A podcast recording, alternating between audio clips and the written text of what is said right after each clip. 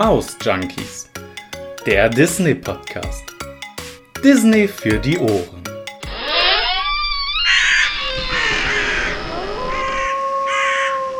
Halloween Special. Ja, es wird endlich gruselig in meinem Podcast. Hallo Maus Junkies, schön, dass ihr wieder dabei seid bei einer neuen Podcast-Folge von mir. Und zwar gibt es in diesem Oktober ein Halloween-Special. Und zwar gibt es gleich mehrere tolle Sachen, die ich, mich, die ich mir ausgedacht habe für euch. Und zwar als erstes, es gibt jede Woche eine neue Folge meines Podcasts. Wuhu! Yay! Ihr könnt euch auf ganz viel Halloween Magic und natürlich auch Disney Magic freuen. Also es wird ganz, ganz viel geben rund um den Gruselfaktor in diesem Monat. Also ich würde einfach vorschlagen, schnappt euch doch einfach eine gute Tasse Tee. Das habe ich auch schon gemacht. Ich habe mich auch schon vorbereitet. Die Tasse Tee steht hier neben mir bei der Aufnahme. Schnappt euch vielleicht eine Decke, kuschelt euch aufs Sofa oder man kann sich auch in den Autositz kuscheln, wo auch immer ihr meinen Podcast hört. Macht es euch auf jeden Fall bequem, lehnt euch zurück und lauscht einfach meiner Stimme, denn ich habe mir ein paar besondere Themen ausgedacht. Und heute starten wir mit der allerersten Halloween-Folge, passend für diesen Oktober. Und was passt besser, um richtig in Halloween-Stimmung zu kommen, als Filme. Ich finde, mit den Filmen von Disney kommt man einfach super in diese ja, herbstliche Stimmung, herbstliche Jahreszeit rein.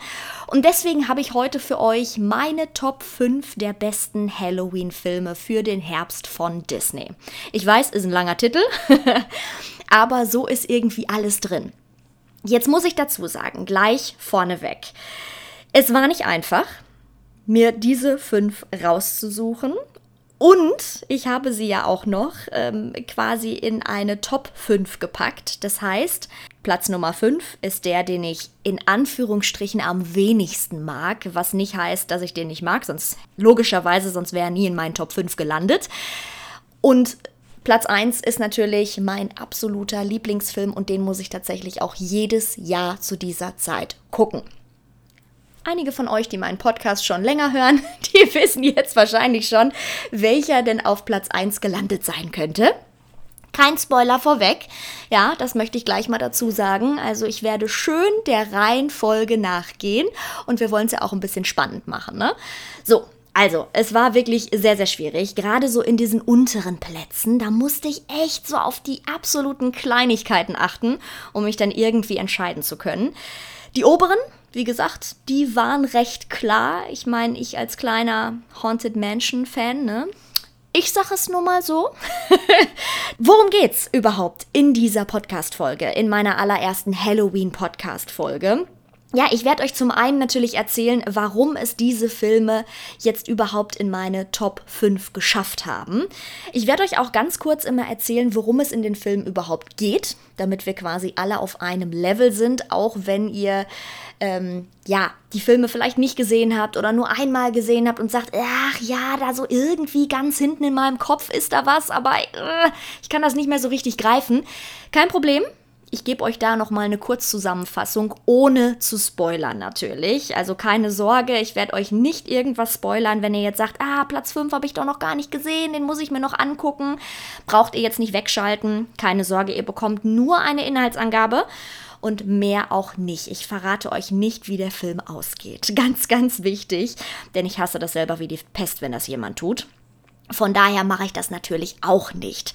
Ja, dann werde ich euch natürlich auch sagen, was mich besonders an den Film begeistert hat und was mir vielleicht auch nicht ganz so gut gefällt. Ja, und ich habe mir auch zusätzlich noch so ein kleines System einfallen lassen, sage ich jetzt mal, um euch einfach zu sagen, wie viel Gruselfaktor denn in diesen Filmen steckt.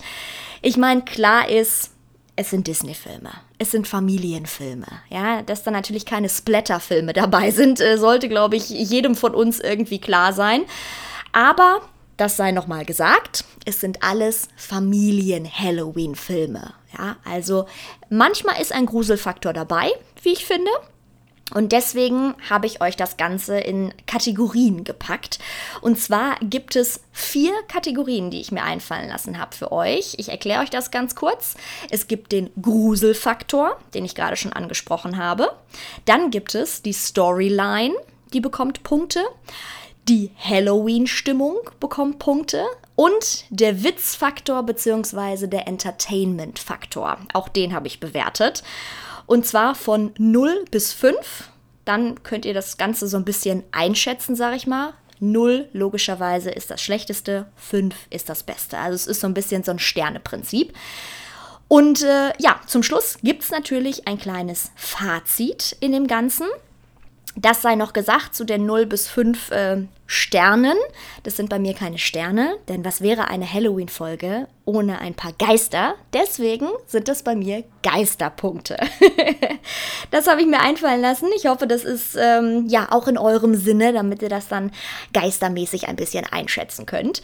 Ja, zum Schluss, wie gesagt, gibt es ein kleines Fazit und wir schauen uns vor allem auch an, auf was wir uns alles im Oktober noch so freuen dürfen in Sachen Vorfreude auf Halloween. Das heißt, wir werden drauf gucken, welche Serien, Filme, Kurzfilme in diesem Oktober auf Disney Plus noch erscheinen. Es ist also so ein kleines, wir gucken mal drauf, was da so kommt. Darauf könnt ihr euch auch noch freuen. Also, wie ihr hört, diese Folge ist absolut vollgepackt mit tollen Dingen, deswegen will ich jetzt gar nicht viel drumherum labern, sondern will direkt loslegen. Also, auf geht's! Platz Nummer 5. Starten wir mit dem letzten Platz. Gar nicht despektierlich gemeint, das sei vorweg gesagt. Ihr werdet aber merken, warum es der Film jetzt nicht höher ins Ranking unbedingt geschafft hat. Also Platz Nummer 5 ist bei mir Frankenweenie von Tim Burton. Ich erzähle euch ganz kurz, worum es geht. Wie gesagt, Achtung, keine Spoilergefahr im Übrigen. Es geht um Viktor Frankenstein und er ist ein ja, junger Filmemacher, kann man eigentlich sagen. Er lebt mit seinen Eltern in der Stadt New Holland und da lebt er auch nicht alleine mit seinen Eltern, sondern auch mit seinem Hund Sparky. Übrigens, das beste Tier ever. Ich liebe Sparky. ich habe sogar tatsächlich mal einen Hamster danach benannt, als ich den Film zum ersten Mal gesehen habe. Also ich liebe Sparky. ja, und eines Tages spielt Victor eben mit Sparky Baseball. Sparky rennt los, rennt dem Ball auch hinterher und wird dabei dann aber leider von einem Auto überfahren und stirbt. Inspiriert von seinem Naturwissenschaftslehrer, der mit elektrischen Impulsen die Muskeln von toten Fröschen bewegt, versucht Victor jetzt auf dieselbe Weise seinen toten Hund eben wiederzubeleben, was ihm auch gelingt. Victors Schulbanknachbar Edgar Gore, der bemerkt das und will dann natürlich erfahren, wie Victor dieses Wunder überhaupt vollbracht hat. Auch weil ein Naturwissenschaftswettbewerb ausgerufen wurde, den Edgar und auch weitere unbedingt gewinnen möchten. Ja, und Edgar, der droht Victor sogar die Tat irgendwie aufzudecken und gezwungenermaßen führt Victor dann ein weiteres Experiment eben zusammen mit Edgar durch. Ja, und sie erwecken dann einen Goldfisch zum Leben. Noch klappt das nicht so ganz, bis die Schüler dann allerdings irgendwann es schaffen, auch andere Tiere wirklich zum Leben zu erwecken. Und aus ihnen werden dann aber auf einmal Monster. Ja, und als Victor bemerkt, dass die wiederbelebten Tiere eben Menschen attackieren, da hilft er seinen Klassenkameraden. Und dabei können die Tiere eliminiert werden oder durch Elektroschocks in ihr Ursprungsverhalten zurückkehren. Währenddessen erfahren die Stadtbewohner natürlich auch von Sparky, das bleibt nicht aus, und machen dann Jagd auf ihn. Ja, und in seiner Angst rennt Sparky dann in eine brennende Mühle. Victor, der will ihn natürlich retten, muss aber am Ende selbst von Sparky gerettet werden. So, das ist grob die Storyline, darum geht's. Also erstmal zur Story selbst. Man muss vielleicht dazu sagen, wenn ihr jetzt so gar nicht, so gar nicht, gar nicht auf die Art, wie Tim Burton seine Filme macht, steht, dann ist Frankenweenie jetzt vielleicht nicht unbedingt so der beste Film für euch. Denn die Art, die ist immer auch wirklich sehr speziell. Ich meine, äh, wir erinnern uns nur an Alice im Wunderland von Tim Burton das ist alles irgendwie immer so ein Hauch freakig. Und das ist Freaken, Freakenweenie. das ist Frankenweenie eben auch. Und äh, bevor ihr den Film jetzt ähm, ja, eingeordnet bekommt in mein Ranking, möchte ich euch noch kurz so ein bisschen was zu der Entstehung erzählen, weil ich das tatsächlich total beeindruckend finde. So, und da muss ich tatsächlich mal eben meinen Block hier zur Hand nehmen. Ihr hört es schon. Ich habe ganz oldschool mir alles aufgeschrieben. Und jetzt finde ich das wieder nicht mehr. Wie das immer so ist, ne? Auf geht's. Also, kurz zur Entstehungsgeschichte von Frankenweenie. Tim Burton ähm, hat damals Animation studiert, auch mit ganz vielen anderen namenhaften Menschen, die alle ganz, ganz tolle Sachen rausgebracht haben. Unter anderem zum Beispiel auch mit dem ähm, Animationsleiter von Toy Story. Und äh, ja, Anfang der 80er Jahre hat er dann seinen ersten Job bei Disney angefangen oder hat den bekommen. Aber ja, Disney war jetzt nicht ganz so amused, denn äh, seine ersten Entwürfe, die waren ziemlich düster und eben auch Tim Burton-like sehr schräg. Ja, und die wurden dann allesamt eigentlich auch wieder verworfen, weil Disney einfach gesagt hat, ey nee, das passt überhaupt nicht zu uns, das ist gar nicht unsers, da wollen wir auch nichts mit zu tun haben. Nebenbei hat aber Tim Burton einen Kurzfilm gemacht, und zwar Vincent. So hieß dieser Kurzfilm damals. Und den wollte er unbedingt rausbringen als seinen ersten Langfilm. Und er hatte auch damals eine ganz bestimmte Animationstechnik verwendet. Stop-Motion-Animationstechnik nennt sich das Ganze. Und äh, ja, die wollte er eben realisieren in diesem Film. Disney hat aber gesagt, äh, nee, Freund, also das ist uns leider ein bisschen zu teuer, das Ganze. Aber du kannst gerne eine schwarz-weiße Frankenstein-Hommage machen. Die nennen wir dann einfach Frankenweenie. Und das Ganze machen wir als halbstündigen Realverfilmung, also als halbstündige Realverfilmung. Und diesen Vorfilm zeigen wir dann vor Pinocchio. Was hältst du davon? Dann läuft das Ding auch im Kino, ne? Ist doch super. Ja, Tim Burton hat dann auch gesagt, ja, machen wir, ist alles gut. Als dann das Teil aber auf dem Tisch lag, da hat Disney dann nochmal wieder gesagt, ey, ja, nett, aber nee, ist uns immer noch zu düster. Ja, und dann landete das Teil erstmal im Giftschrank von Disney und Tim Burton, der wurde dann auch wegen der Verschwendung von Ressourcen tatsächlich gefeuert von Disney. Also die erste Zusammenarbeit von den beiden, die war jetzt nicht gerade glorreich, um das mal ganz klar zu sagen. Ja, und als Tim Burton dann aber einige Kassenerfolge wirklich eingebracht hat, ich erinnere da nur an äh, zum Beispiel Edward mit den Scherenhänden, ja, solche Geschichten. Da hat man dann bei Disney gedacht, äh, Mensch, also so schlecht kann er eigentlich überhaupt nicht sein, der Typ. Ähm, wir müssen den vielleicht doch noch mal rausholen. Ja, und fast 30 Jahre später ist dann Frankenweenie tatsächlich rausgekommen. Man mag es gar nicht glauben. Also es ist schon, schon echt krass, wie lange es dann doch gedauert hat, bis dieser Film endlich rausgekommen ist. Das kurz zur Story, was quasi so dahinter steckt, wie dieser Film überhaupt entstanden ist. Und dann versteht man, finde ich, diesen Film auch total gut. Wenn man das im Hinterkopf hat, dann weiß man auch, warum Tim Burton da seine Power so reingebracht hat und warum es vor allen Dingen für ihn auch so ein Stück Herzensangelegenheit war, diesen Film wirklich rauszubringen. Er selbst großer, großer Fan von klassischen Horrorfilmen und äh, das merkt man natürlich auch. Wie gesagt, Frankenweenie ist eine klassische Hommage an Frankenstein natürlich. Aber es gibt auch immer wieder Referenzen zu anderen Horrorfilmen tatsächlich. Und auch so gerade hier so Godzilla und so, ne? Das ist zum Beispiel auch die Eingangsszene im Film, ohne dass ich euch da jetzt zu viel wegnehme. Aber ähm, Victor ist eben ein, ein kleiner Filmemacher, ein junger Filmemacher und äh, Sparky muss dann Godzilla spielen, sozusagen, in seinem Film. Und äh, deswegen, also man merkt einfach diese, ähm, ja, die, diese, dieser große, diesen großen Fan-Moment von den klassischen Horrorfilmen von Tim Burton. Und was ich auch sehr interessant finde, er selbst hat tatsächlich auch eine sehr tiefe und emotionale Bindung zu seinem Hund. Gehabt. Ich glaube nicht, dass der unbedingt noch lebt, der jetzt äh, das Vorbild für Sparky sein sollte.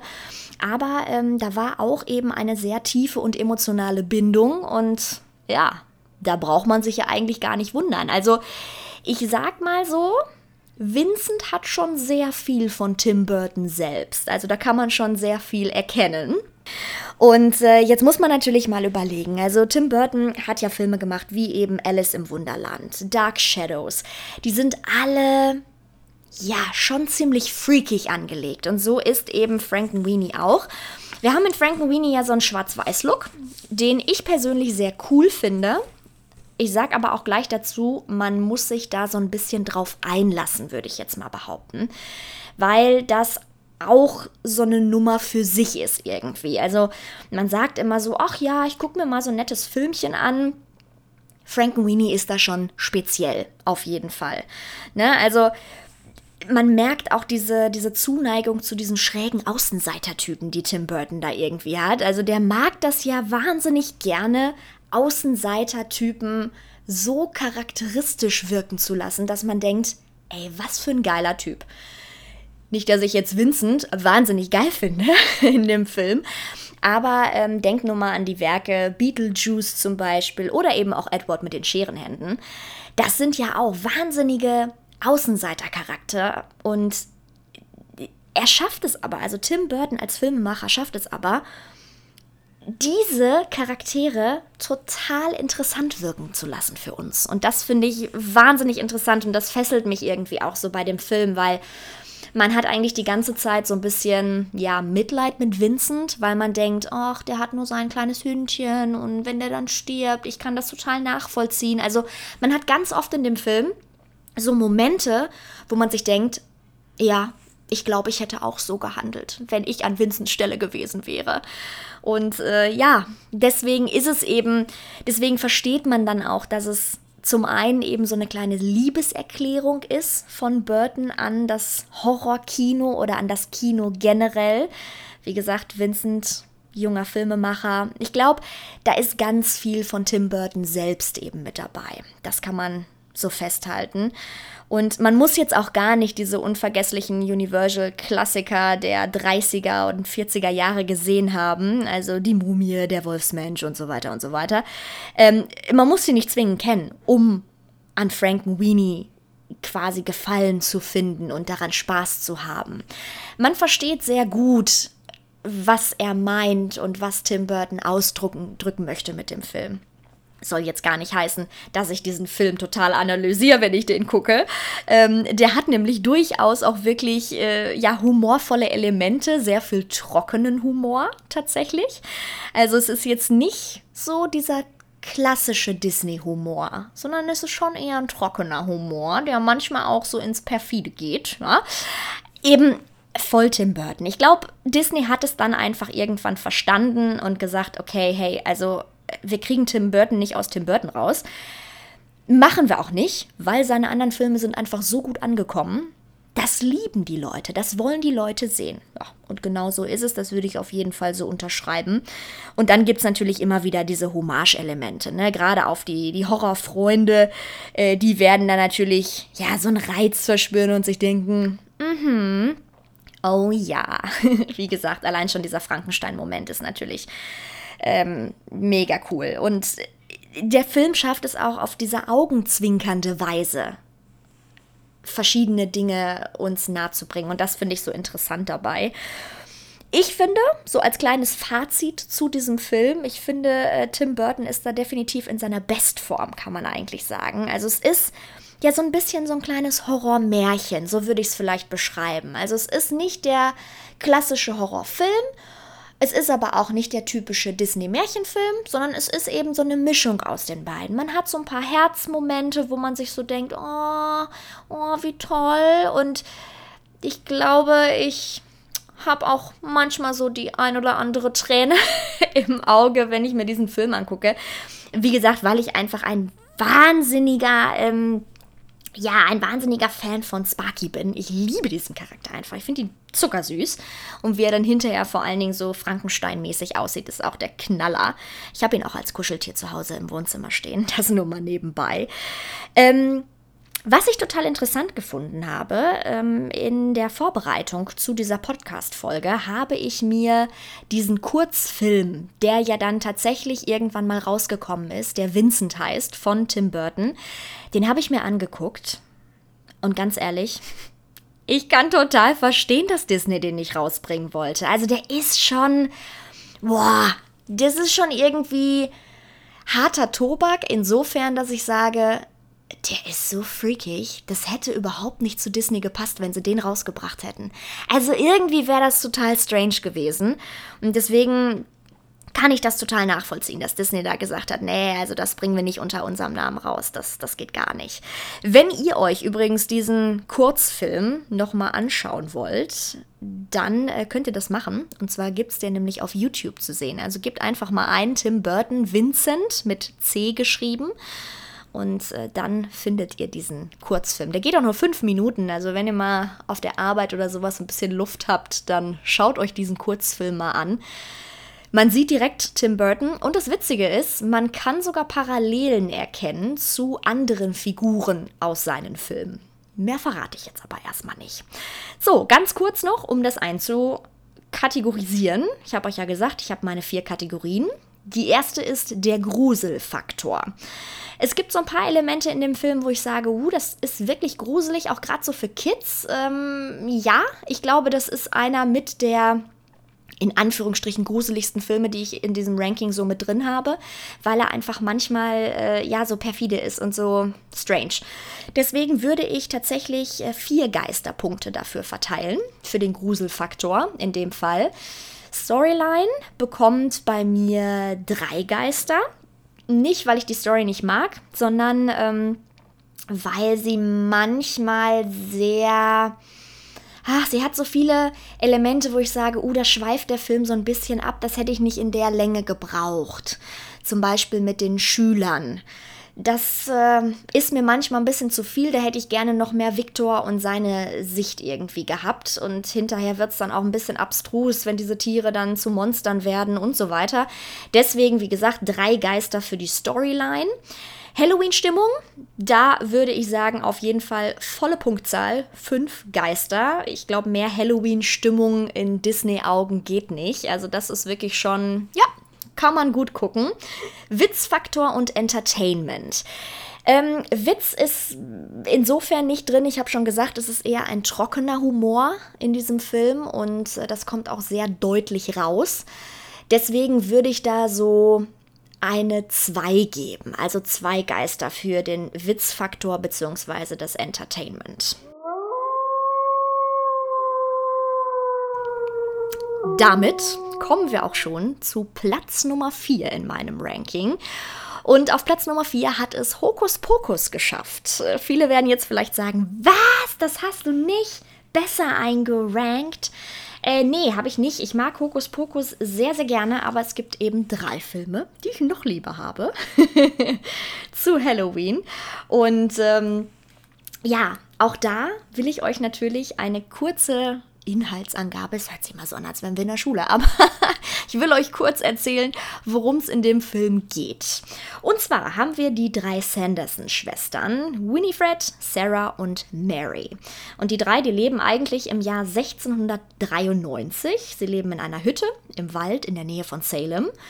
Und sie entführen die Schwester von Thackeray Binks. Ja, und sie wollen ihr die Lebenskraft aussaugen. Also die drei sind jetzt gerade nicht so die nettesten Gesellen unter der Sonne, um das mal so ganz klar zu sagen.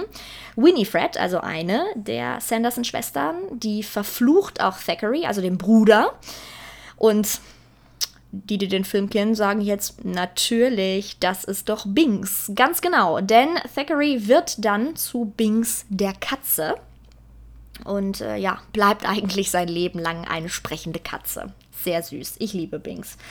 Ja, und diese drei Hexen, die werden dann allerdings, als das Dorf das spitz gekriegt hat, dass sie die Schwester von Binks eben entführt haben und ihr diese Lebenskraft nehmen wollten, werden äh, die Dorfbewohner hellhörig und nehmen die drei Hexen gefangen. Ja, und dann, wie das damals eben so war, Hexenverfolgung und so, sollen die drei hingerichtet werden. Tatsächlich. Und kurz bevor es soweit ist, spricht Winifred aber noch einen Fluch aus. Und zwar besagt dieser Fluch, wenn eine jungfräuliche Kreatur die schwarzflammige Kerze an Halloween entzündet, dann werden die drei Hexen auf die Erde zurückkehren. So, und an dieser Stelle sind wir jetzt, denn dann macht das Ganze einen Sprung und wir haben 300 Jahre später. So, ihr könnt euch denken, was passiert. Natürlich wird diese schwarzflammige Kerze an Halloween entzündet von einer jungfräulichen Kreatur. ich finde es so schön ausgedrückt. Und ähm, ja, es gibt so viel, was ich an dem Film wahnsinnig gerne mag. Ich muss allerdings dazu sagen, und ich glaube, das ist auch so ein bisschen bezeichnend für den Film, warum ich ihn vielleicht auch nicht höher in mein Ranking eingestuft habe. Ich habe ihn irgendwann vor Jahren das erste Mal gesehen fand ihn okay, hab dann aber gesagt, naja, ich muss den jetzt, glaube ich, nicht nochmal sehen. So, und dann habe ich ihn letztes Jahr zu Halloween mal wieder rausgekramt und habe gedacht, Mann, alle sagen immer, Hokus Pokus, das ist der Halloween-Film, den musst du zu Halloween gesehen haben. Und dann habe ich ihn wieder lieben gelernt. Das muss man so sagen. Und ich fand das ganz witzig. Ich habe mich nämlich äh, in der Vorbereitung so ein bisschen durch die Kommentare gescrollt auf moviepilot.de.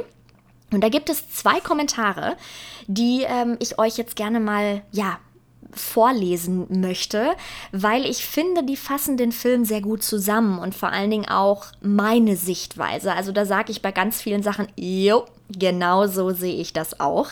Und zwar hat ein User da geschrieben, in einem Film mit Betty Midler, der kann gar nicht unrettbar schlecht sein, ja? Und dieser Film ist es definitiv nicht. Natürlich wird hier das Klischee der Märchenhexe ausgeschlachtet und das amerikanische Halloween-Fest als Zugabe obendrauf. Das alles geschieht aber in einer selbstironischen, witzigen Art und Weise und bietet den jungen Zuschauern auch ein schönes, auch eine schöne Portion Grusel, ohne ins Horrorfach abzugleiten. Definitiv, das würde ich sofort so unterschreiben.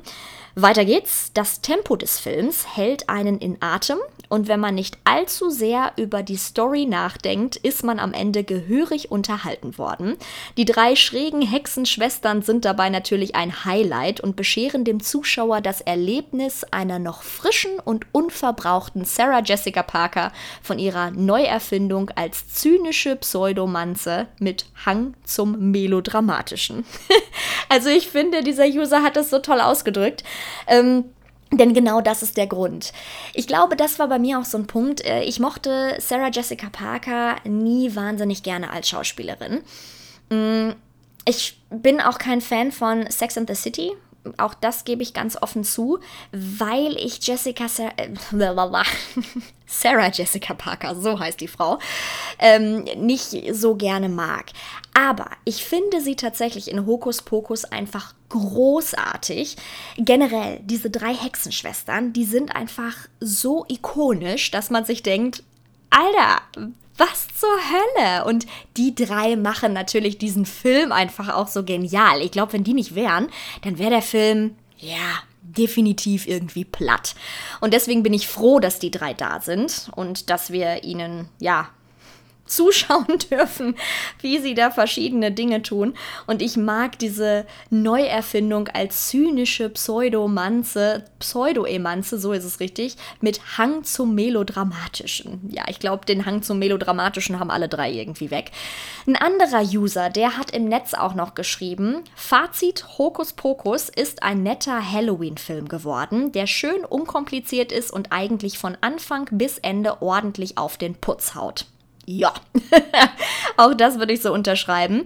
Die Story leidet darunter etwas, denn es gibt davon nicht wirklich viel und eine Figurenzeichnung ist da auch nur ja, höchst schablonenhaft vorhanden. Störend ist es allerdings kaum, denn die Darsteller spielen das alle ordentlich und die Atmosphäre hat mir schon Spaß bereitet. Handwerklich besitzt das nichts Eigenständiges, solide gemacht wurde es aber auf jeden Fall und der Unterhaltungswert, der ist auch ordentlich. Zwar sind die meisten Gags eher lahm, doch dafür ist hier ständig was los und darüber kann man sich echt nicht beschweren. Hokus Pokus ist kein besonders guter Film, doch er besitzt das gewisse Etwas und es ist ein Werk, bei dem man den Begriff nett auch wirklich so benutzen kann, wie er eigentlich gemeint ist. Ja, wie gesagt, ich würde das ganz genauso unterschreiben. Ich finde auch, es ist kein herausragend gut gedrehter Film dabei rausgekommen. Das muss man einfach mal so sagen. Ähm, ich finde, das ist ein Film, den kann man sich nett angucken, wenn man äh, mal sagt, okay, ich möchte jetzt irgendwas Halloween-mäßiges gucken, möchte jetzt aber nicht den wahnsinnigen Splatter-Film gucken, möchte so ein bisschen schön Gruselelemente haben. Dann ist der Film super, möchte auch ein bisschen lachen, auch dann ist der Film super. Wenn man jetzt allerdings sagt, oh, ich möchte ein bisschen was Anspruchsvolles, egal ob von der Art und Weise, wie der Film äh, konstruiert ist, von den Figuren, von den Charakteren her, dann würde ich sagen, hm, lasst es doch besser. Das ist so ein bisschen äh, das Fazit von meiner Seite. Ähm, um das nochmal so zusammenzufassen, kann ich es vielleicht auch noch mit einem Kommentar machen, den ich gefunden habe auf äh, moviepilot.de. Da schreibt nämlich ein Nutzer noch, schöner Gruselspaß und genau das finde ich eben auch. Das ist jetzt kein Schocker, aber eben nett, um ihn so mit der Familie in dieser Zeit zu schauen. Ne? Und wenn ich jetzt wieder auf meinen äh, Geisterpunkte zurückkomme, dann äh, würde ich dem Gruselfaktor, ja, da würde ich jetzt mal zwei Geister verteilen. Da ist nicht wahnsinnig viel Grusel drin. Ist jetzt, wie gesagt, kein Schocker, ist eher so ein Gruselspaß. Ne? Storyline, ja, auch eben, hm, nicht ganz so sagen wir so, ist es ausbaufähig. Ne? Da würde ich jetzt so zwei bis drei Geisterpunkte vergeben. Halloween-Stimmung, absolut volle Punktzahl, denn äh, es spielt an Halloween. Ich meine, was, was brauchen wir mehr als, als Halloween-Stimmung? Ja, also fünf Geister sind da auf jeden Fall gesetzt. Definitiv. Und Witzfaktor und Entertainment würde ich tatsächlich auch ähm, vier bis fünf Geisterpunkte geben, weil äh, mehr als die Sanderson-Schwestern geht nicht. Damit kommen wir schon zu Platz Nummer 3. Schon ist gut, ne? Wir sind ja schon gut drin in dieser Folge. Und zwar ist an Platz Nummer 3 The Nightmare Before Christmas. Ich liebe diesen Film. Ich finde ihn einfach so, so toll. Ich finde, da sind so viele tolle Charaktere drin. Ich meine, ihr habt es vielleicht schon auf Insta gesehen. Ich liebe Sally. Sally ist einer meiner absoluten Lieblingscharaktere. Ich finde sie so großartig. Und ähm, ja, es macht auch so viel, so viel Spaß einfach, diesen Film zu gucken. Also mega, mega toll. Aber bevor ich jetzt in Schwärmen gerate, kommt auch hier eine kleine Zusammenfassung vom Film. Wir haben als Hauptfigur Jack Skellington. Jack Skellington ist der Pumpkin King, also der Kürbiskönig. Und er ist quasi das große Vorbild für alle in Halloween Town. Und äh, ja, ihr könnt es euch jetzt schon denken. Halloween Town feiert natürlich Halloween richtig ab und eigentlich ist 365 äh, Tage im Jahr Halloween in dieser Stadt. Ich würde gerne dort leben, um das nur mal ganz klar deutlich zu machen. Jack Skellington als Pumpkin King hat es aber eigentlich satt, jedes Jahr irgendwie das Gleiche zu machen. Er findet dann auf einem ja, Spaziergang im Wald, kann man sagen, so eine Art Baumkreis und kann so zu anderen Städten gelangen. Also da sind eigentlich ja mehr oder weniger alle Feste, die man so kennt aufgezeichnet und er kann dann durch so einen Spalt in einem Baum, kann er dann in verschiedene Städte reisen und er entscheidet sich dann für Christmas Town, also die Weihnachtsstadt und ihm gefällt das da scheinbar so gut, dass er jetzt Weihnachten nach Halloween Town bringen möchte. Und naja, Jack Skellington hat natürlich so seine Methoden, die jetzt fragwürdig sind, um das so zu sagen. Denn er lässt einfach den Weihnachtsmann entführen und wird dann selbst zum Weihnachtsmann und er nennt sich dann Niki Graus. Ja, also nicht Nikolaus, sondern Niki Graus. Ja, und die einzige, die eigentlich erkennt, dass es alles irgendwie nicht ganz so gut ist, ist eben unsere liebe Sally. Und Sally hat noch ein ganz anderes Problem. Sie verliebt sich nämlich auch in Jack. Ja, das ist so das zur Story. Darum geht's in The Nightmare Before Christmas. Und ich weiß gar nicht, wo ich anfangen soll. Denn es ist natürlich auch ein Tim Burton-Film. Das heißt, wir haben auch wieder ein paar Elemente, die so ein bisschen merkwürdig sind, aber ich liebe dieses Merkwürdige von Tim Burton. Und ich finde im Vergleich jetzt zu Frankenweenie zum Beispiel, finde ich, dass er es hier geschafft hat, mit diesen merkwürdigen und kuriosen Figuren zu spielen. Ich finde, er hat es besser und schöner geschafft als in ähm, Vincent bzw. in Frankenweenie. Das gefällt mir einfach besser. Mm, für mich ist die Story auch ein bisschen stimmiger. Mag jetzt einfach nur daran liegen, dass ich Jack Skellington unglaublich cool finde als Charakter. Und es ist natürlich auch äh, ein bisschen was anderes, weil es diesen Musical-Vibe noch dazu bekommt. Denn in dem in dem Film wird natürlich auch gesungen. Ja, also wenn ihr das nicht mögt, dann seid ihr da auch raus bei The Nightmare Before Christmas.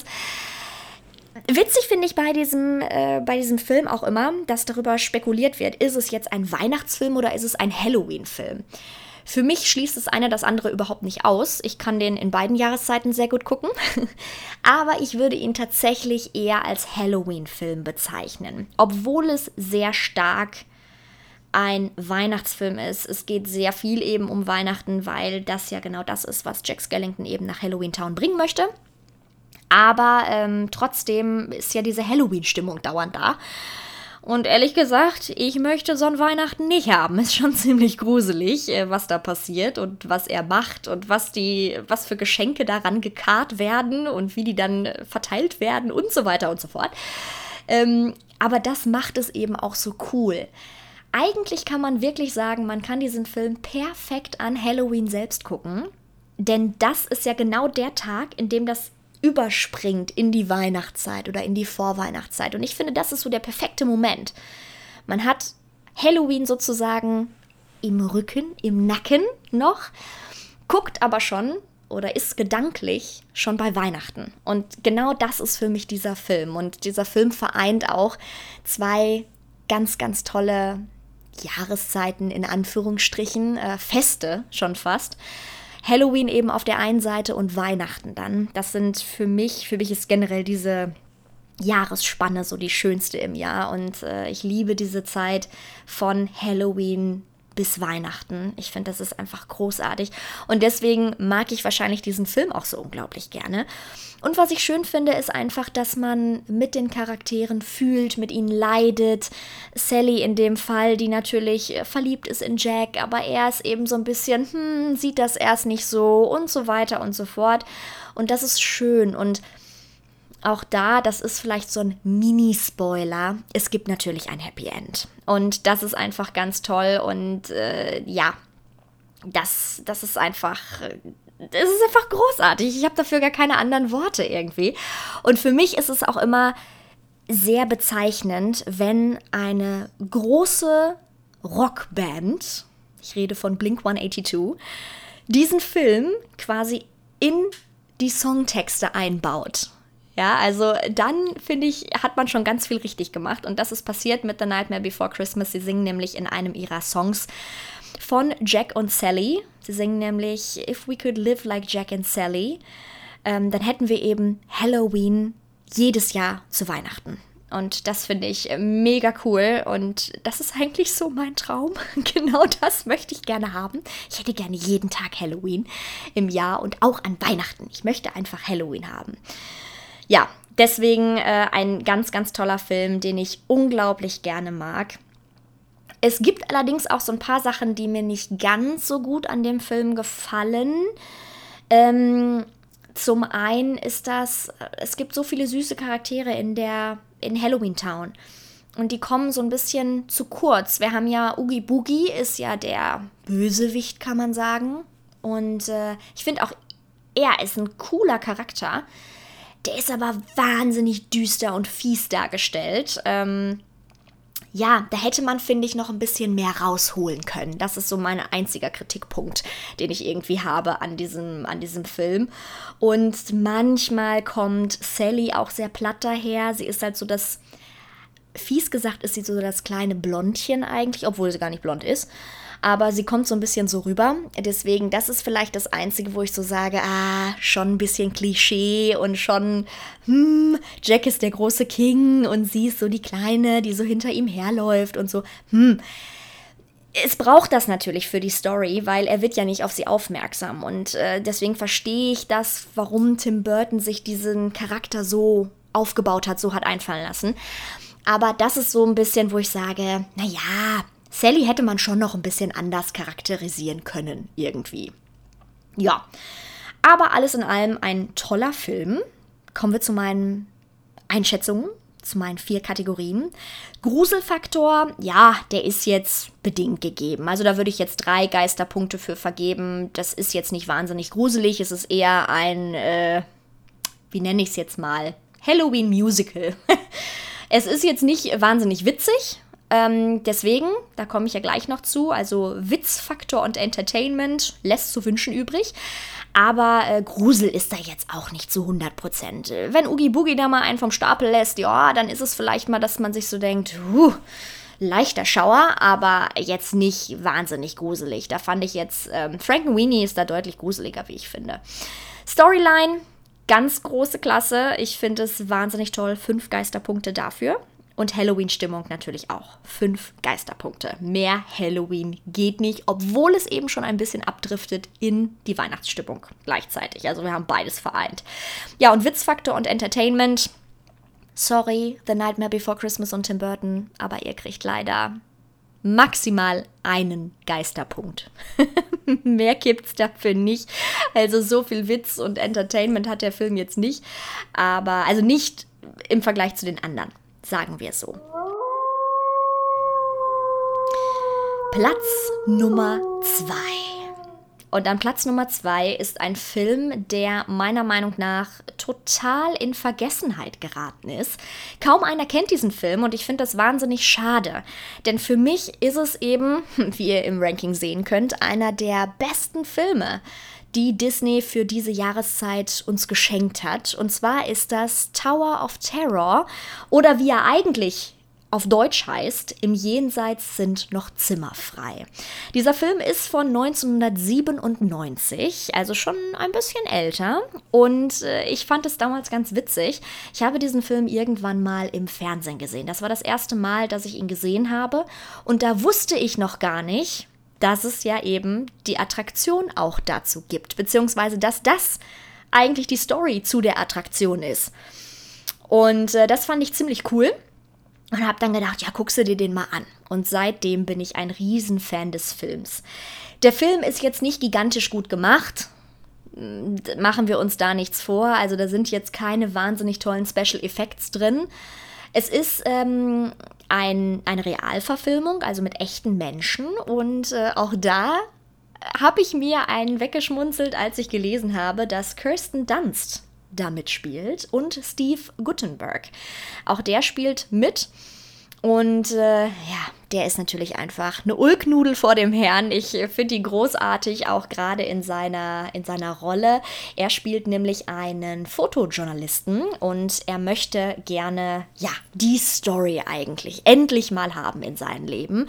Er ist irgendwie jetzt nicht so der erfolgreichste Typ unter der Sonne und ähm, wohnt auch in ja, so einem kleinen Vorstadthäuschen, hat seine Nichte oft zu Besuch. Das ist eben Kirsten Dunst und äh, passt öfter mal auf die auf und macht dann mit ihr auch so ein paar Spökskes, sag ich jetzt mal, verkleidet sie als äh, Alien oder als Monster, lässt sie dann irgendwo her huschen oder gucken und so und er verkauft das dann immer alles als große Story und versucht das irgendwie an die großen Blätter zu verkaufen in der Hoffnung, dass er irgendwann mal die Titelstory bekommt und so dann an Geld kommt. Ja, wie ihr hört, das klappt irgendwie nicht so richtig. Und irgendwann bekommt er dann aber einen Tipp zugespielt. Und zwar von einer sehr, sehr alten Dame. Und die sagt ihm, dass in dem alten Hollywood Tower Hotel etwas passiert ist. Vor Jahren. Vor Jahren, Jahren, Jahren. Also ganz, ganz lange her. Und äh, zur Blütezeit des Hotels eigentlich, kann man sagen. Und äh, sie weiß von dieser Geschichte und sagt eben, ja, da sind ganz schlimme Dinge passiert. Ähm, ein kleines Mädchen wurde da damals umgebracht, zusammen mit ihrer Familie und der Nanny und so weiter, auf ganz brutale Weise. Es hat was mit dem, mit dem Fahrstuhl zu tun. Es gab ein Gewitter und, und, und, und. Erzählt ihm das und er sagt, okay, das hört sich ja irgendwie komisch an. Und äh, der Clou an der ganzen Geschichte ist, dass eben nach all diesen Jahren jetzt die Nacht bevorsteht, in der die Geister wieder zurückkommen sollen. Und das lässt quasi bei dem Fotojournalisten wirklich alle Alarmglocken schrillen und äh, für ihn ist natürlich, ah, für ihn ist die Story schon komplett. Ne? Stellt euch die Bildschlagzeile vor. Geister im Hollywood Tower Hotel. Das ist für ihn die Story und die hätte er gerne. Und dementsprechend versucht er jetzt natürlich alles, um diese Story irgendwie in den Kasten zu bekommen. Heißt, er macht sich mit seiner Nichte zusammen auf den Weg in dieses Hollywood Tower Hotel, nimmt seine Kameraausrüstung natürlich mit und ähm, guckt mal. Er sucht auch eine Assistentin, die er auch findet, über eine Anzeige in der Zeitung. Und ähm, die soll eigentlich, ja, eine Schauspielerin sein, weil er glaubt natürlich nicht an die Geister, dass es die da wirklich gibt. Deswegen soll sie einen Geist mimen. Die wird dann in 20er, 30er Jahre Klamotten gesteckt und soll dann als Fotomodel posieren. Und letzten Endes kommt alles anders, wie man denkt. Mehr verrate ich euch jetzt nicht. Wer die Attraktion schon mal gefahren ist im Disneyland, der weiß, worauf ich hinaus will. Es kommt eben alles anders, als es vorher geplant war. Und äh, ja, er, ihm wird das Fürchten gelehrt. Sagen wir es mal so. ich will ja, ja, wie gesagt, nicht spoilern. Aber dieser Film ist einfach großartig. Er erklärt zum einen ganz toll die Geschichte der Attraktion, was ich mega cool finde tatsächlich. Also ähm, es gibt ja auch eine Serie ähm, Tower of Terror bzw. The Twilight Zone, die diese Geschichte der Attraktion ein bisschen mehr noch erzählt. Aber ich finde, dass sie das in diesem Film auch ziemlich gut zusammengefasst haben. Und für mich ist das so ein Muss, wenn man sagt, ich bin Disney-Fan und ich fahre wahnsinnig gerne äh, den Tower of Terror, dann muss man diesen Film eigentlich gesehen haben. Mittlerweile haben sie den ja ein bisschen umgebaut. Und dieses kleine Mädchen, was man da sieht, ist ja zwar immer noch Bestandteil, aber ähm, man, ich finde mittlerweile, man versteht die Story gar nicht mehr so gut. Und deswegen finde ich es umso schöner, dass wir diesen Film haben und uns diesen Film angucken können, um die Story eben zu verstehen. Ja, ich will euch gar nicht so viel über den Tower of Terror bzw. diesen Film im Jenseits sind noch Zimmer frei erzählen, denn ich spoiler jetzt schon mal ein bisschen die nächste Folge vor in meiner Halloween-Reihe hier in meinem Podcast. Es wird nämlich eine ganz eigene Folge geben zum Tower of Terror. Das wird die nächste Folge sein, hier für Halloween. Also die bekommt ihr schon nächste Woche. Und äh, ja, das Ganze ist eben ziemlich cool. Es gibt ziemlich coole Fakten zu dieser Attraktion und deswegen will ich jetzt gar nicht so sehr in die Tiefe gehen, denn da werdet ihr noch mehr hören, auch noch mal zum Film. Alles, was ich euch noch mit auf den Weg geben kann zu diesem Film, ist auf jeden Fall meine vier Kategorien. Auch den werde ich natürlich wieder einschätzen. Gruselfaktor. Da vergebe ich diesmal tatsächlich vier bis fünf Gruselpunkte. Denn es gibt einige Szenen, wo sich meine Nackenhaare schon irgendwie so ein bisschen hochstellen. Und äh, es hat einfach so diesen Charme von, man geht in ein altes, verlassenes Hotel, es soll da Geister geben, huhuhu, es passieren Dinge. Und das finde ich großartig. Das macht für mich diesen Film auch zu einem absoluten Halloween-Must. Storyline absolut fünf Geisterpunkte. Ich liebe die Story, sie ist ganz großartig. Man muss dazu sagen, ab und an verliert sie sich ein bisschen, wird ein bisschen konstruiert. Deswegen, man könnte auch vier Geisterpunkte geben, weil die Story eben, ja, doch auch manchmal ein bisschen sehr skurril ist, sehr konstruiert, sehr erdacht. Aber trotzdem, sie passt für mich zusammen und sie passt zu der Attraktion. Ich finde das alles sehr stimmig. Vielleicht bin ich auch ein bisschen geblendet. Aber ja, super. Halloween-Stimmung. Da muss ich tatsächlich nur drei Geisterpunkte vergeben, weil ich finde, dass man diesen Film auch zu jeder anderen Jahreszeit durchaus gucken könnte. Also es ist jetzt nicht ein reiner Halloween-Film, wo ich sage, den gucke ich nur zu Halloween, um richtig in Stimmung zu kommen. Nein, diesen Film kann man auch im Frühling gucken, im, was weiß ich, im Sommer, an so einer schönen, lauschigen Sommernacht, auch völlig in Ordnung. Also da ist viel drin, Deswegen, ja. Witzfaktor und Entertainment. Da würde ich zwei Geisterpunkte vergeben. Zwei bis drei, denn er hat durchaus sehr witzige Elemente und der Entertainment-Faktor ist auch da. Es sind coole Charaktere dabei. Ähm, ich erinnere mich nur an den alten Hausmeister. der ist wahnsinnig witzig. Deswegen, wie gesagt, zwei bis drei Geisterpunkte würde ich dafür vergeben. So, jetzt kommen wir noch zu einem äh, ganz wichtigen Punkt, denn jetzt habe ich euch so viel von diesem Film vorgeschwärmt. Das Problem ist nur, dass man diesen Film fast gar nicht mehr bekommt. Also man muss echt krass danach suchen. Disney Plus zum Beispiel bietet ihn nicht an. Leider, leider. Ich finde es wahnsinnig schade ähm, weil er ja eigentlich nun mal zur Disney-Attraktion gehört. Ich weiß auch nicht, warum sie ihn nicht im Programm haben. Irgendwie wird er immer verschmäht. Ich weiß nicht, ob es da mal irgendwann was gab, ähm, weswegen es, ja, weswegen man so schlecht an diesen Film rankommt. Und auch bei den anderen Streaming-Diensten, Amazon und was es nicht alles gibt, ist es echt schwierig diesen Film zu bekommen. Ich habe ihn mir damals ganz oldschool auf DVD gekauft. Das gibt es oder den Film gibt es. Ihr müsst ein bisschen suchen, vielleicht auch bei eBay und so. Ähm, als kleinen Tipp. Die deutsche Version ist auch immer ziemlich schwierig, aber äh, man kann ihn sich auch sehr gut auf Englisch angucken. Also auch da funktioniert es. Das nur so als kleiner Tipp, wenn ihr jetzt sagt, oh, den Film muss ich unbedingt sehen. Seid bitte nicht enttäuscht, wenn ihr ihn nicht auf Anhieb findet, weil der ist echt rar, muss man ganz klar dazu sagen. So, jetzt aber Trommelwirbel, Platz Nummer 1 in meinem Ranking. Und zwar, ihr habt es wahrscheinlich alle schon gedacht, es ist natürlich die Geistervilla mit Eddie Murphy. Es ist der Film zur Haunted Mansion, beziehungsweise zur Phantom Manor eigentlich mehr. Ähm, ach, großartig. Da weiß ich überhaupt nicht, wo ich anfangen soll. Ähm, ganz kurz zur Story vorab. Also Eddie Murphy spielt einen, ja, wie nenne ich es jetzt? Also er spielt erstens einen Familienvater. Er ist aber auch äh, gleichzeitig ein Immobilienhai bzw. ein Immobilienmakler zusammen mit seiner Frau.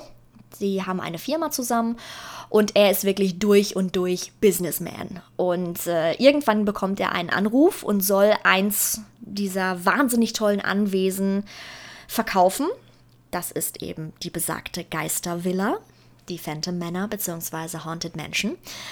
Und ähm, er ist sofort hellauf begeistert und eigentlich war ein Familientrip geplant und er sagt, ah, kein Ding, wir fahren da vorher einfach kurz vorbei, das dauert auch gar nicht lang, ganz schnell, wir machen da eben nur, setzen unseren Otto da drunter und dann läuft der Hase und dann können wir weiter zum See fahren. Ja, ganz so kommt es nicht. Sie sind dann doch länger in dieser Villa gefangen als gedacht, denn es gibt so ein paar Wendungen in diesem äh, Film. Und äh, ja, Mehr kann ich euch schon gar nicht erzählen, denn sonst würde ich tatsächlich zu viel spoilern. Aber im Endeffekt, die Grundlage für diesen Film ist natürlich die Attraktion, auch da wieder Haunted Mansion oder wie es im Disneyland Paris heißt, die Phantom Manor.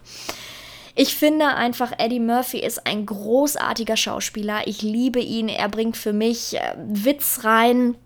Entertainment pur. Also wenn das nicht Entertainment ist, dann weiß ich auch nicht. Ihr könnt euch jetzt schon denken, dass ich fünf Witzfaktor und Entertainment-Punkte vergeben werde für diesen Film. Ähm, obwohl ich auch da meinen Minuspunkt sehe.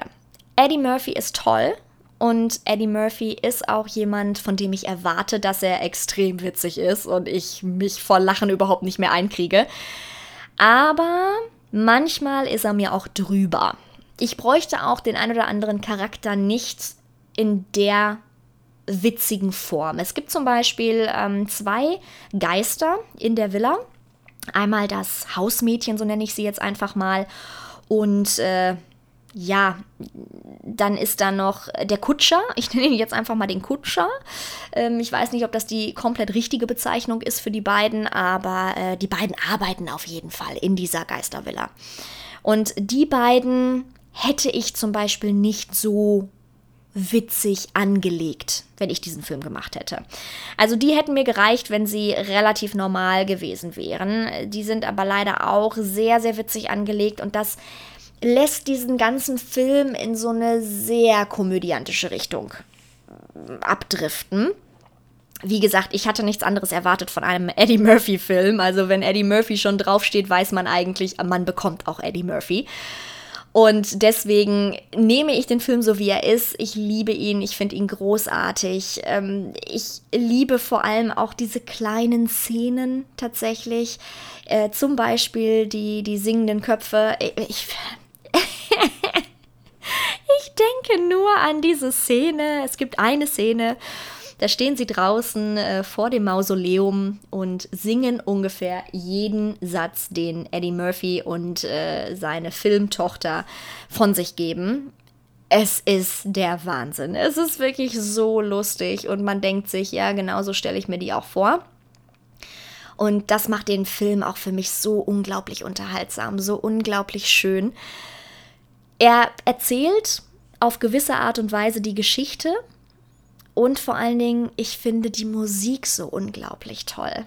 Also, äh, wenn ihr äh, auf Instagram ein, ähm, ja, Insta-Video von mir gesehen habt, wo ich einen Haunted Mansion bzw. Phantom Manor Look gemacht habe, da liegt ganz am Anfang die Melodie drunter. Das ist so eine Spieluhrmelodie. Und ich finde die so schön. Ich finde, das ist die schönste Melodie, die ich je irgendwie von Disney gehört habe. Wie gesagt, ich bin ja eh großer, großer Geistervilla-Fan. ähm, deswegen, da, da braucht gar nicht viel passieren. Und ich finde es sehr interessant, weil ich kenne ja mittlerweile die Geschichten jeder Haunted Mansion bzw. jedes Geisterhaus in den Disney Parks hat ja seine eigene Geschichte. Auch dazu noch mehr in meiner in meinem Halloween Special von diesem Podcast. Also ihr werdet die alle noch kennenlernen. Ähm, und deswegen finde ich das so interessant, dass man es hier geschafft hat, mit diesem Film all diese Stories irgendwie zu verquicken, sodass man nicht das Gefühl hat, wenn man in diese Attraktion geht beim nächsten Disney-Besuch, dass das nicht auf dieses spezielle Haus jetzt abgestimmt ist, dass es passt, sondern man hat wirklich das Gefühl, ja, das, das passt. Wie gesagt, kleine Abwandlungen gibt es in den Geschichten, auf jeden Fall. Das Setting ist manchmal auch ein ganz anderes. Also wir sind hier schon bei, auch bei dem Film sehr nah an der Haunted Mansion. Die Phantom Manor hat eine leicht andere Geschichte Deswegen, aber trotzdem ist es jetzt so, wenn ich mich in Paris in die Attraktion setze, denke ich, ach guck mal, so wie bei Eddie Murphy im Film. Denn es gibt natürlich einfach Parallelen, die auch wirklich in jeder Geschichte irgendwo gleich sind. Und das finde ich schön, dass man es eben geschafft hat, mit einem Film dieses, ja, diese Attraktion, diese auch wahnsinnig beliebte Attraktion in den Disney Parks zu spiegeln und wiederzugeben. Und das finde ich, ist auch sehr, sehr gut gelungen. Kommen wir zu den vier Kategorien, bevor ich noch weiter schwadder und sage, wie toll ich die Geistervilla finde. Meine vier Kategorien. Gruselfaktor. Der ist durchaus da, immer mal wieder. Ich erinnere mich an die Gruft-Szene. Ich finde sie ganz furchtbar. Ganz am Anfang habe ich auch immer davon geträumt. Nach mir hat man ständig gegriffen im Schlaf. ich weiß nicht, wie es euch ging. Erzählt mir das gerne mal über Instagram. Ähm, Deswegen würde ich vier Geisterpunkte für den Gruselfaktor vergeben. Es ist jetzt nicht wahnsinnig krass, aber schon, ja, vier würde ich schon sagen, weil eben der Witz dazu kommt. Deswegen, das macht es dann immer so ein bisschen wett. Storyline, absolut fünf Geisterpunkte. Großartige Story, es ist halt einfach die Story der Haunted Mansion. große Liebe. Hashtag große Liebe. Halloween-Stimmung auch volle fünf Geisterpunkte. Ja, definitiv da. Für mich gehört die Geistervilla an Halloween dazu. Muss ich gucken. Ja, und wie schon gesagt, Witzfaktor bzw. Entertainment-Faktor auch. Fünf Geisterpunkte. Mehr geht tatsächlich nicht. So, und damit sind wir am Ende angekommen von meinem Ranking. Wahnsinn, ich habe auch schon eine Stunde auf der Uhr. also ja, es war viel, aber wir mussten ja auch über einige Filme ein bisschen mehr reden. Ich habe euch zum Beispiel zu Frankenweenie sehr, sehr viel erzählt, weil ich es einfach mal sehr schön fand, da auch viel zu zu erzählen, weil es ganz viele tatsächlich gar nicht wissen. Und ich habe ja schon angedeutet, dass zu Platz 1 und 2 auch noch gesondert Folgen kommen werden, hier in diesem Halloween-Special von meinem Podcast. Also darauf könnt ihr euch auf jeden Fall schon mal freuen. Aber ich habe euch auch ja schon, ähm, auch ja schon, wenn man so eine Stunde geredet hat, kann man auch irgendwann nicht mehr reden. Seht es mir nach. Ich habe euch ja ganz zu Anfang gesagt, dass wir auch noch mal drauf gucken wollen, was wir denn im Oktober alles noch für Filme erwarten dürfen auf Disney Plus, weil ich das auch immer sehr interessant finde. Und eine Sache, die ist schon rausgekommen tatsächlich, und zwar Lego Star Wars Gruselgeschichten. Ich habe bisher noch nicht reingeguckt. ich finde, es klingt nur völlig weird. Tatsächlich. Ich kann mir nicht so richtig was drunter vorstellen, wie gruselig Star Wars da jetzt sein soll. Und dann mit diesen Lego-Männchen. Keine Ahnung, aber seit dem 1. Oktober können wir uns Lego Star Wars Gruselgeschichten anschauen. Da kann ich euch also nicht ganz so viel zu erzählen. Dann ähm, bekommen wir ganz nebenbei am 6. Oktober auch noch Black Widow zu sehen. Ja, also ab da gibt es das frei. Dann braucht ihr nicht mehr bezahlen für den Film. Fand ich auch mal so nice to have als Fact. Ist jetzt, gehört nicht in die Halloween-Schiene, aber wollte ich euch trotzdem nicht vorenthalten. Am 8. Oktober, da kommt etwas raus, auf das ich mich wahnsinnig freue. Und zwar die Muppets Haunted Mansion. Es gab schon so viele Trailer und diese Trailer sind einfach. Autsch, jetzt habe ich mir. bin ich voll gegen meinen äh, Tisch gedonnert hier. Sorry dafür. Kurze Unterbrechung. Zurück zu den Muppets, Haunted Mansion. Ich freue mich wahnsinnig darauf. Ich glaube, es wird eine so süße und so tolle Hommage an diese tolle Attraktion und natürlich auch so ein bisschen angelehnt an den Film Die Geistervilla mit Eddie Murphy. Ich glaube, das dürfen wir auch nicht ausblenden. Also, ja, ich erwarte sehr viel. Meine Erwartungshaltung ist sehr hoch. Schauen wir mal, was draus wird. Ne?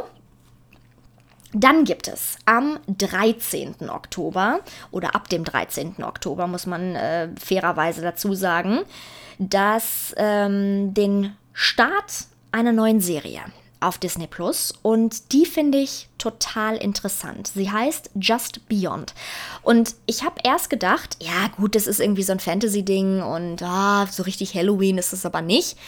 Und dann habe ich mir den Trailer noch mal genauer angeschaut und ich bin begeistert. Ich hoffe, dass sie nicht die besten Szenen schon in den Trailer gepackt haben. Manchmal ist das ja so ein kleines Phänomen. Deswegen freue ich mich sehr auf diese Serie und hoffe, dass wir mehr davon bekommen. Ich hatte kurz den Gedanken, als ich diesen Trailer geguckt habe, es hat so leichte Anflüchte gehabt von American Horror Story, aber in Disney-Form also leicht abgeschwächt. Wir haben Geister, wir haben übernatürliche Kreaturen, wir haben andere unerklärliche Dinge.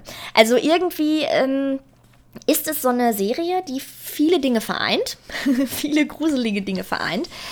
Und ich habe erst gedacht, ja gut, wenn das jetzt so ein Disney-Ding wird, dann wird das eben so wie Eddie Murphys äh, ne, Adaption Haunted Mansion. Da ist jetzt nicht wahnsinnig viel Grusel drin. Ich glaube aber, dass diese Serie durchaus Potenzial hat, auch gruselig zu sein. Ich kann mir das sehr gut vorstellen. Deswegen bin ich darauf sehr gespannt. Am besten schaut ihr einfach mal auf Instagram bei mir rein, Jackies Wunderland. Da werde ich euch in meiner Story dann auf jeden Fall berichten, wenn ich die erste Folge gesehen habe, dieser ersten Staffel von Just Beyond, wie ich es denn fand und ob es denn tatsächlich gruselig war. Könnt ihr dann einfach mal schauen. Ansonsten gibt es auch noch ein bisschen neues Futter bei Star. Das haben wir ja auch auf Disney Plus. Und da gibt es ab dem 2. Oktober neue Folgen von The Walking Dead. Ist jetzt alles nicht neu. Ich wollte euch aber trotzdem kurz updaten. Da gibt es also auch neue Staffeln. Passt ja auch ziemlich gut zu Halloween. Zombies und so gehen immer. Ich muss ja sagen, ich bin nicht so der riesen Walking Dead-Fan, obwohl ich eben totaler Horrorfan bin und auch gerne Horrorfilme schaue. Aber The Walking Dead hat mich irgendwie nie gecatcht. Ich finde, die machen immer das Gleiche. Und das schon seit 350 Staffeln gefühlt. Nee, es ist Staffel 11, Episode 7, die da rauskommt. Aber gefühlt machen die halt seit elf Staffeln das Gleiche. Und ähm, deswegen bin ich nicht so der große Fan. Irgendwie catchen mich auch die Charaktere nicht so. Ich weiß nicht. Vielleicht könnt ihr mich ja eines Besseren belehren oder irgendwie mich davon überzeugen. Vielleicht fange ich es dann nochmal an. Ich weiß es nicht eher nicht, sagen wir es mal so. Am 5. Oktober kommt Only Murders in the Building. Das ist Staffel 1, Episode 7. Also ein bisschen Murder Mystery. Und am 6. Oktober kommt dann auch American Horror Stories zu Star. So.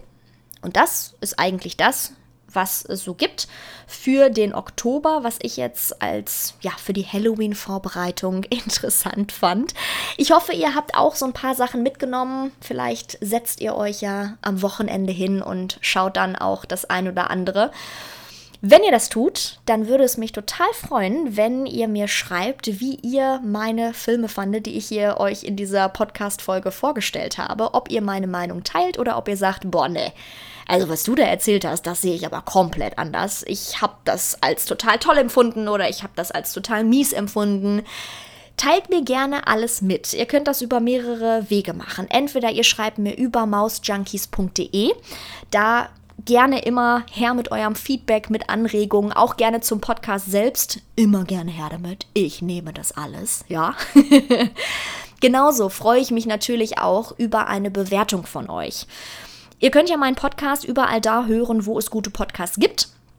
Und es ist wirklich die Währung eines jeden Podcastmachers. Gebt uns Sterne und am besten fünf davon. Also, wenn euch dieser Podcast gefällt, dann ähm, gebt mir doch gerne eine gute Bewertung, zum Beispiel über Apple Podcasts. Da könnt ihr den ja auch hören, also über iTunes, ganz einfach. Genau. Ähm, und ansonsten freue ich mich natürlich auch über euer Feedback in geschriebener Form über meine Instagram-Seite. Da findet ihr mich unter Jackies-Wunderland. Jackies übrigens mit IE geschrieben, weil es auch immer ganz viele fragen, äh, wie schreibst du das? Mit IE. Ne? Also J-A-C-K-I-E-S unterstrich Wunderland. Das bin ich, da findet ihr mich. Da seht ihr auch schon direkt das äh, Titelbild hier von dem Podcast von Maus Junkies. Also da, das könnt ihr gar nicht verfehlen. Und da bekommt ihr nämlich auch noch ganz viel mehr Disney Magie, Disney Magic. Und jetzt zu Halloween natürlich auch ein bisschen Halloween Magic. So, und das war's jetzt mit dieser Folge. Sie ist äh, doch etwas länger geworden, als ich das ursprünglich geplant hatte. Aber ich wollte diesen Film auf jeden Fall all das geben, was sie verdient haben. Und deswegen äh, habe ich das auch in der Länge gemacht, wie es jetzt eben entstanden ist. Und diesen kleinen Ausblick hinten raus noch, der musste auf jeden Fall auch dazu. So, jetzt ist aber gut und ich äh, wünsche euch jetzt noch einen ganz, ganz tollen Tag, Abend, wann auch immer ihr diesen Podcast hört. Schöne Arbeitszeit vielleicht auch. und dann hören wir uns in der nächsten Special Halloween-Folge meines Podcasts hier Maus Junkies wieder. Und ihr dürft euch freuen, es wird nämlich eine Storytime-Folge. Bis dahin, ciao!